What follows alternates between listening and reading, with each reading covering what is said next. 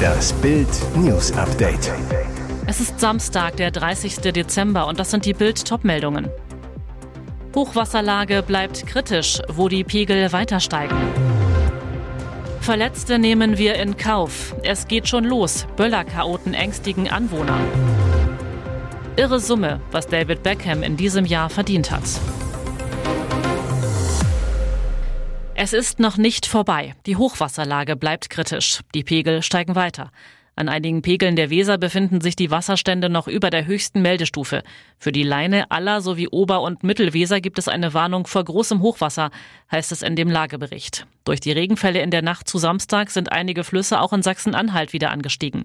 Im Süden Sachsen-Anhalts bleibt die Hochwasserlage an der Grenze zu Thüringen nach Behördenangaben weiter kritisch. Leider ist keine Entlastung in Sicht, teilte der Bürgermeister der Gemeinde Südharz Peter Kohl am Samstag mit. Der Wasserstand der Elbe ist in den vergangenen Stunden in Wittenberge im Kreis Prignitz weiter gestiegen. Am Samstagmorgen wurde die Alarmstufe 2 von insgesamt vier Stufen ausgerufen, wie das Landesamt für Umwelt am Samstag mitteilte. Hunderte Menschen können in der Nähe von Bremen wegen des Hochwassers weiterhin nicht in ihre Häuser. Die Evakuierungen in der Gemeinde Lilienthal im Kreis Osterholz dauerten an, sagte eine Gemeindesprecherin am Samstag. Die Pegelstände sind in der Stadt Meppen in Niedersachsen minimal gesunken. Es sei allerdings weiterhin Vorsicht geboten, zumal es in den kommenden Tagen wieder Regen geben solle, teilte die Stadt am Samstag mit. Dieser Leichtsinn kann Leben kosten. In Weimar in Thüringen haben sich am Freitagabend mehrere Gruppen junger Männer gegenseitig zum Spaß mit Böllern und Raketen beworfen und die Polizei zum Narren gehalten. Erst ein Großaufgebot an Einsatzkräften konnte die Horde schließlich stoppen. Gegen 20 Uhr hatten mehrere verängstigte Anwohner in der Innenstadt die Beamten alarmiert, als es am Goetheplatz plötzlich fast jede Sekunde knallte. Als die Einsatzkräfte anrückten, rannten Dutzende Teenager wie wild in alle Richtungen durch die Stadt, während sie immer weiter Feuerwerkskörper zündeten. Sie hatten sich zu mehreren Kleingruppen zusammengeschlossen und gegenseitig mit Pyrotechnik angegriffen, erklärte ein Polizeisprecher gegenüber Bild. Den Anweisungen der Beamten vor Ort wurde nicht Folge geleistet. Nach einem kurzen Katz-und-Maus-Spiel forderten die Polizisten weitere Kräfte an. Eine Einsatzhundertschaft rückte an. Insgesamt konnten 23 mutmaßliche Täter gefasst werden. Nachdem ihre Identitäten aufgenommen wurden, erteilten die Beamten Platzverweise und Anzeigen wegen Verstoßes gegen das Sprengstoffgesetz. Auch die Böller wurden beschlagnahmt. Obwohl der Verkauf von Pyrotechnik deutschlandweit am 28. Dezember gestartet ist, darf erst an Silvester und am Neujahrstag geknallt werden. Kehrt Deutschlands größte Samstagabend-TV-Show bald auf den Bildschirm zurück? ZDF-Chef Norbert Himmler, 52, hat sich erstmals über die Zukunft der Kultsendung Wetten das geäußert. Die Megashow war Ende November zum letzten Mal von Thomas Gottschalk, 73, moderiert worden. Ob und wie es mit Wetten das in den nächsten Jahren weitergehen soll, blieb völlig offen. Jetzt scheint es so, dass der Sender die Sendung keinesfalls aufgeben will. Himmler über die letzte Wetten das Show. Das war ein großer, auch nostalgischer Moment, den wir da erlebt haben. Er hat die Stärke und die Kraft des Formates nochmal gezeigt. Jetzt machen wir eine Denkpause, frei nach dem James Bond Titel Sag niemals nie. Will heißen, vom endgültigen Aus der Sendung kann keine Rede sein, auch wenn für Thomas Gottschalk eine nochmalige Rückkehr als Moderator definitiv ausgeschlossen ist. Gottschalk sagte im November zu Bild, der Intendant wird mich diesmal sicher nicht anrufen, um mich zurückzuholen. Der Samstagabend vor dem Fernseher, wo sich die ganze Familie getroffen hat, existiert nicht mehr. Mein Geschäftsbereich hat sich schlicht erledigt. David Beckham, 48, beendete vor zehn Jahren seine einzigartige Fußballkarriere. Seinem Einkommen hat das nicht geschadet, im Gegenteil. Seine Firma David Beckham Ventures Limited und Seven Global LLP hat im vergangenen Jahr umgerechnet 83,67 Millionen Euro Umsatz gemacht was nach Unternehmensangaben einen Vorsteuergewinn von 37,57 Millionen Euro ergab, 35 Prozent mehr als 2021. Zudem gilt der frühere Kapitän der englischen Nationalmannschaft weiter als eines der begehrtesten Werbegesichter der Welt. Allein mit seinen Partnerschaften mit Marken wie Maserati, Nespresso und Adidas nahm Beckhams Firma 11,64 Millionen Euro ein und machte 9,91 Millionen Euro Gewinn. Die Sun zitiert einen anonymen Experten. Es war ein goldenes Jahr für Beckham. Allein der Vertrag mit der Netflix-Dokumentation hatte einen Wert von über 23 Millionen Euro. Und der große Erfolg war eine Bestätigung. Und jetzt weitere wichtige Meldungen des Tages vom Bild Newsdesk. Die Hauptstadt wird zum Hochsicherheitstrakt. Seit dem Böller Verkaufsstart sind Polizei und Feuerwehr auf Pyrorandale eingestellt. Die Vorbereitungen für die brisanteste Nacht des Jahres laufen. Bestimmte Szenen werden sich nicht vermeiden lassen, sagt Stefan Katte, Leiter der Polizeidirektion Einsatz. Es werden vermutlich mehr Straftaten und mehr Verletzte registriert werden. Der Grund, wir sind mit weitaus mehr Kollegen im Einsatz als in vorherigen Silvesternächten. 3000 Beamte sind von der Bereitschaftspolizei im Einsatz. Unterstützung kommt aus Sachsen-Anhalt, Schleswig-Holstein, Brandenburg, Rheinland-Pfalz und Sachsen. 1000 weitere Polizisten verstärken die Abschnitte. 220 Funkwagen sind unterwegs. Die Beamten tragen 245 Bodycams. Außerdem wachen 500 Bundespolizisten über Bahnhöfe und Liegenschaften. Die Polizei hat drei Hotspots ausgemacht. Zone 1, Soldiner Kiez, Gesundbrunnen, Altmoabit und Kulturbrauerei.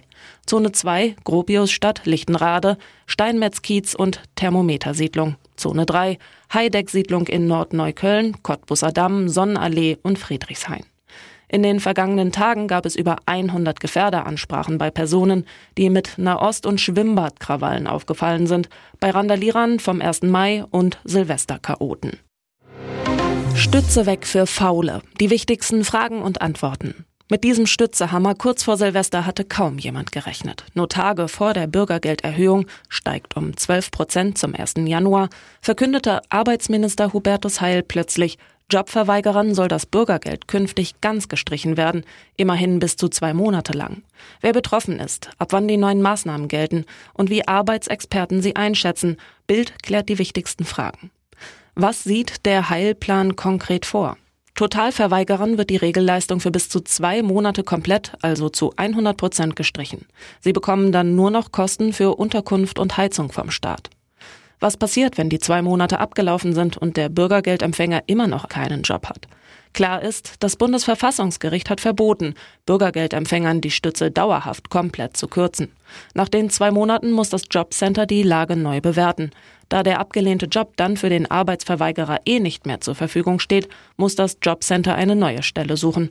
Weigert sich der Stützeempfänger auch hier, können wieder die Sanktionen schrittweise 10 Prozent, 30 Prozent, 100 Prozent verhängt werden. Ist alles schon unter Dach und Fach? Nein, das Arbeitsministerium von Minister Heil hat jetzt einen Gesetzesentwurf vorgelegt. Dieser befindet sich derzeit in der regierungsinternen Ressortabstimmung. Dann geht er als Teil des Haushaltsgesetzes in den Bundestag und muss dort von den Ampelparteien beschlossen werden. Änderungen sind theoretisch also möglich. Der Ampelzeitplan sieht vor, dass die neuen Sanktionen zum 2. Januar 2024 in der Regierung abgesegnet werden und dann schnellstmöglich im neuen Jahr in Kraft treten. Weitere Fragen werden auf Bild.de beantwortet. 13 Autos und ein LKW ineinander gekracht. Eine Tote nach Massenkarambolage auf der A31. Bei einem schweren Crash mit 13 Autos und einem Lastwagen starb eine Frau. Zwei weitere Menschen wurden verletzt, einer von ihnen schwer. Gegen 23 Uhr passierte das Unglück. Als die Retter vor Ort eintrafen, bot sich ihnen ein Bild der Verwüstung. Die Autos waren in Höhe der B67 kollidiert. Offenbar waren die Wetterbedingungen Auslöser für den Unfall. Nach Polizeiangaben war die Fahrbahn nach einem heftigen Hagelschauer binnen kurzer Zeit von Eis bedeckt. Der genaue Hergang und die Unfallursache würden noch untersucht, hieß es von der Polizei. Insgesamt waren 25 Personen betroffen, sodass das Stichwort Massenanfall von Verletzten ausgerufen und zusätzliche Rettungskräfte aus umliegenden Städten angefordert wurden. Glücklicherweise wurde niemand in seinem Fahrzeug eingeklemmt. Die Autobahn 31 in Fahrtrichtung Emden musste für mehrere Stunden voll gesperrt werden, während die Rettungskräfte im Großeinsatz waren, unterstützt von Feuerwehr und Rettungsdienst. Hier ist das Bild News Update. Und das ist heute auch noch hörenswert. Diese Dschungelqueen braucht keinen König an ihrer Seite. Reality-TV-Star Jamila Rowe begeisterte im Januar mit ihrer ehrlichen Art bei Ich bin ein Star holt mich hier raus. Sie holte die Dschungelkrone, kassierte die Siegprämie von 100.000 Euro. Zu Bild sagte sie, für mich war es ein tolles Jahr, ich bin total glücklich. Aber die alleinerziehende Mutter ist nach wie vor Single, obwohl sich über die sozialen Netzwerke jeden Tag Männer bei ihr melden. Rowe, aber will ich was von denen? Nein, ich treffe mich nicht mit irgendwelchen Männern. Ich habe viele neue Menschen kennengelernt, aber einen neuen Partner oder gar eine Partnerin? Nein, das will ich nicht und brauche ich nicht. Kein Freund nötig also. Heftige Ansage. Und auch kein Liebesleben. Rowe im Bildinterview. Ich habe keinen Sex mehr und vermisse das nicht. Ich habe auch nicht mehr körperlich das Bedürfnis danach, weder mit einem Mann noch mit einer Frau. Ich habe nicht mehr diesen Jagdtrieb. Ich bin auch nicht bei einer Dating-Plattform wie Tinder. Ich hatte ein erfülltes Liebesleben, bin zufrieden. Mit Sex und Männern bin ich durch. Den ganzen Artikel lesen Sie auf Bild.de. Nach dem Aus von Gerwin Price die nächste Überraschung bei der Darts-WM. Weltmeister Michael Smith ist raus. Der Engländer verliert im Achtelfinale das Duell gegen seinen Landsmann Chris Doby glatt in vier Sätzen. Doby und Smith spielen ein 102er Average, nur Doby checkt dafür die Doppel wesentlich besser. Seine Doppelquote beträgt 52 Prozent, Smith schafft nur 33 Prozent. Doby sahnt damit bereits 50.000 Pfund ab und rutscht auf Platz 15 der Weltrangliste. In diesem Jahr hat er fünf von sechs Spiele gegen seinen Landsmann gewonnen. Weltmeister Smith verliert damit auch seinen Status als Nummer eins der Welt. Sollte Luke Humphreys ins Finale kommen, könnte er sogar auf Rang 3 abrutschen. Anders als Smith meisterte Michael van Gerven seine Aufgabe. Er schickte den bislang starken Stephen Bunting mit 4 zu 0 nach Hause und steht als Favorit im Viertelfinale. Bunting war im bisherigen Turnierverlauf der souveränste Spieler und hatte einen Tag vorher Florian Hempel mit 4 zu 0 besiegt.